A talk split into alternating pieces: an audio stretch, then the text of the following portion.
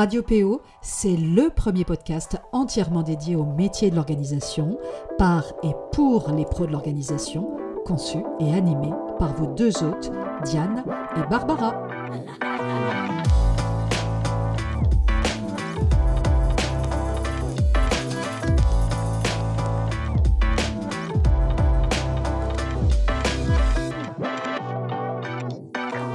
Bonjour à toutes et tous et bienvenue sur Radio PO, la radio des pros de l'organisation, par et pour les pros de l'organisation. Alors, pour notre petit rendez-vous hebdomadaire, c'est d'un reportage cette fois dont j'ai très envie de vous parler. Il s'agit plus exactement d'un film documentaire diffusé hier sur France 3, mais qui était déjà accessible depuis une ou deux semaines en ligne et qui ne pouvait que nous intéresser, la culture du trot.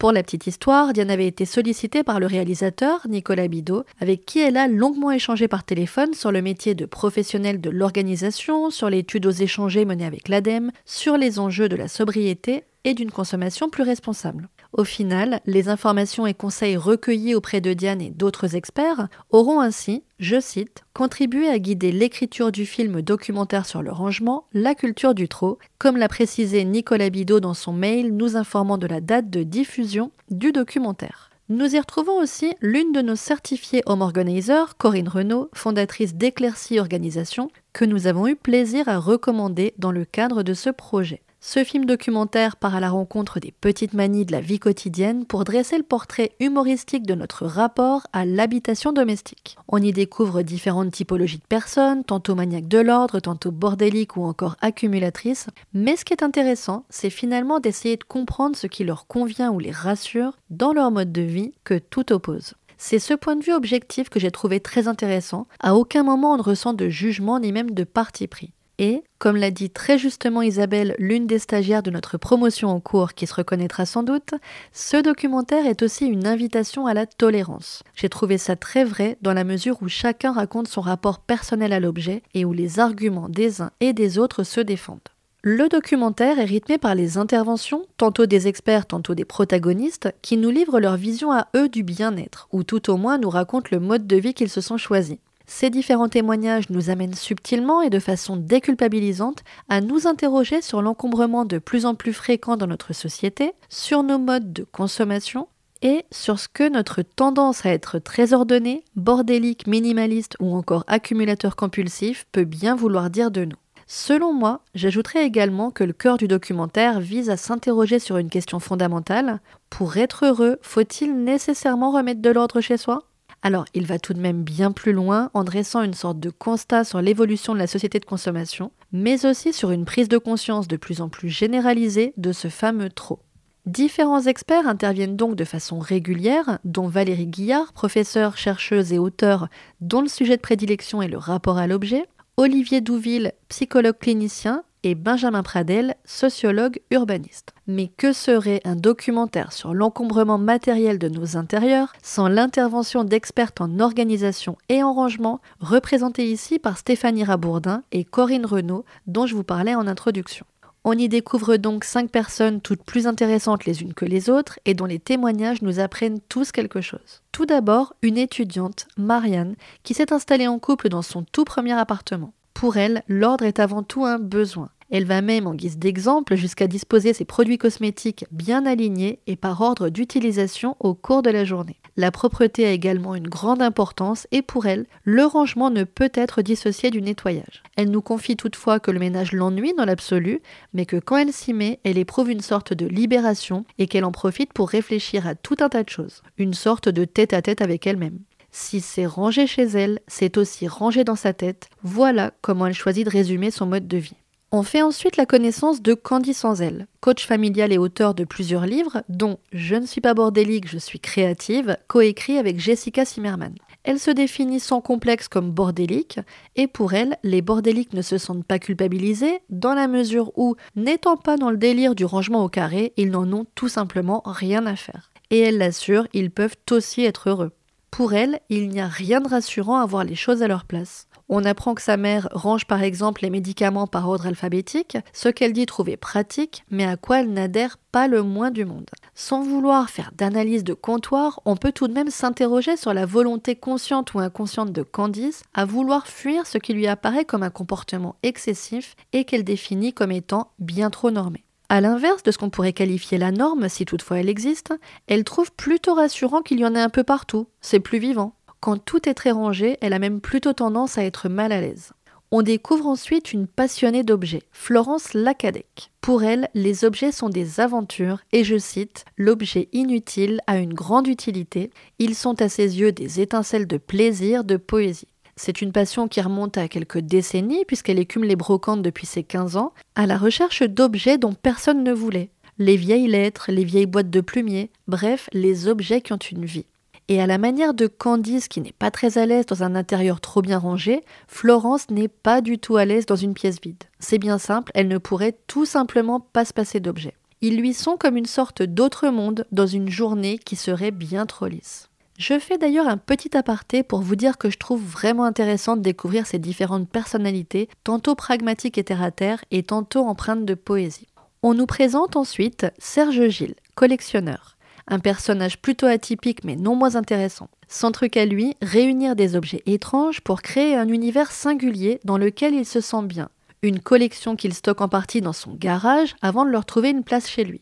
Attention, et il y tient, ne lui parlez pas de décoration, pour lui c'est tout autre chose. Sa démarche consiste à trouver, aimer tel ou tel objet et à l'intégrer ensuite dans son univers singulier. Il précise que ces objets-là sont faits pour être admirés, pour être présents, pour dialoguer quotidiennement avec nous, pour peu que l'on ait ce désir, ce plaisir et cette passion-là. Mais ce qui est intéressant chez Serge, c'est que pour lui, c'est mathématiques, mécanique et physique, il y a un moment où ça sature.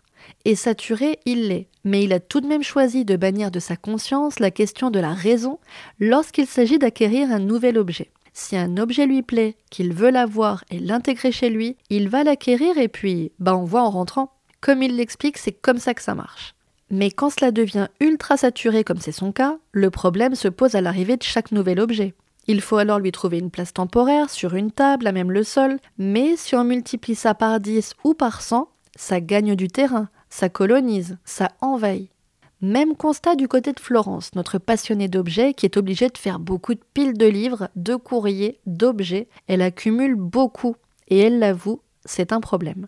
Elle dit même que parfois elle aimerait être quelqu'un d'ordonné, avant d'ajouter ou pas. Et c'est toute la dualité intérieure que l'on comprend là, et nombreux sont ceux qui la subissent. Chacun aimerait pouvoir évoluer dans un intérieur que l'on construit à son image sans se laisser déborder, étouffer, peu importe le mode de vie que l'on considère nous correspondre, celui qui nous fait du bien.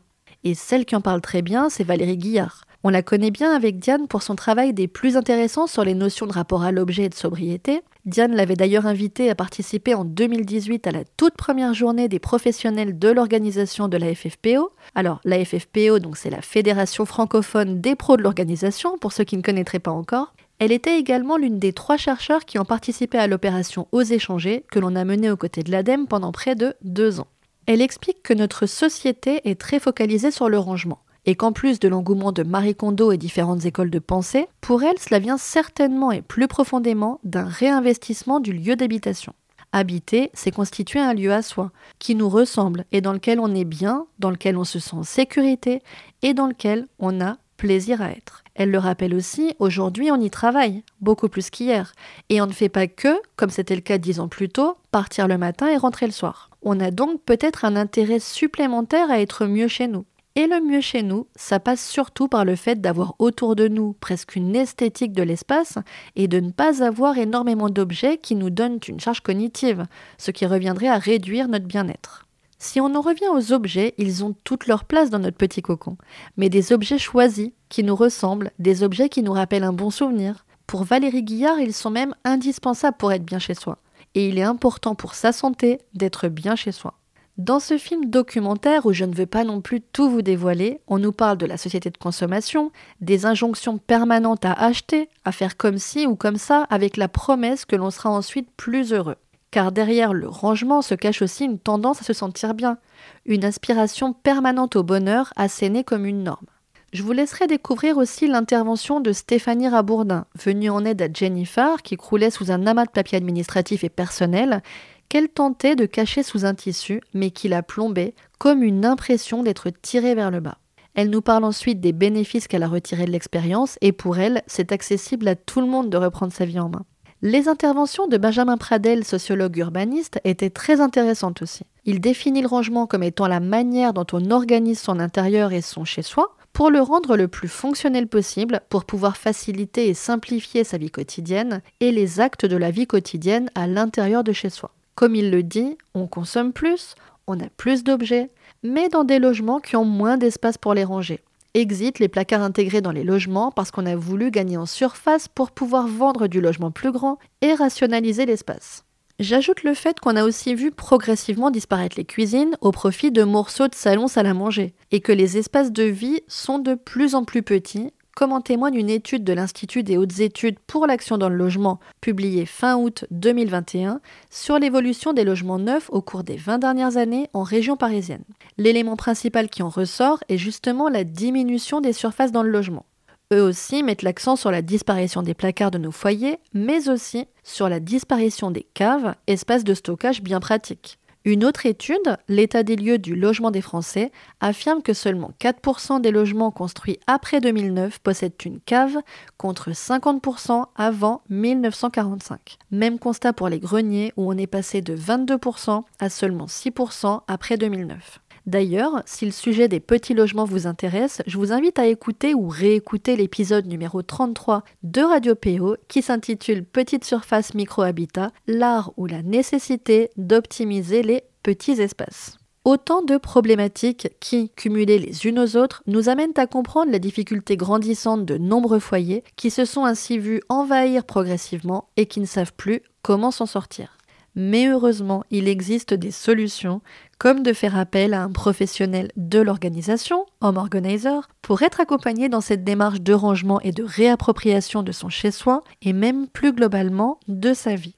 On peut aussi s'ouvrir progressivement à de nouveaux modes de consommation, plus modérés et plus responsables, explorer la seconde main avant d'acquérir un nouvel objet, se donner un délai de réflexion avant d'acheter quelque chose, donner une seconde vie aux objets dont on ne veut plus et dont on n'a plus besoin, bref, rentrer dans un système de consommation raisonné et réfléchi, tenant compte avant tout de nos besoins et de nos envies, parce que oui, on peut aussi se faire plaisir, et heureusement. J'espère vous avoir donné envie de visionner à votre tour ce film documentaire que vous retrouverez dès à présent en replay sur France Télévisions. Là aussi, n'hésitez pas à nous donner votre avis. Pour ma part, ben, je vous souhaite une belle fin de semaine et un très bon week-end et on vous donne rendez-vous dès vendredi prochain pour un tout nouvel épisode. C'était Barbara pour Radio PO, la radio des pros de l'organisation.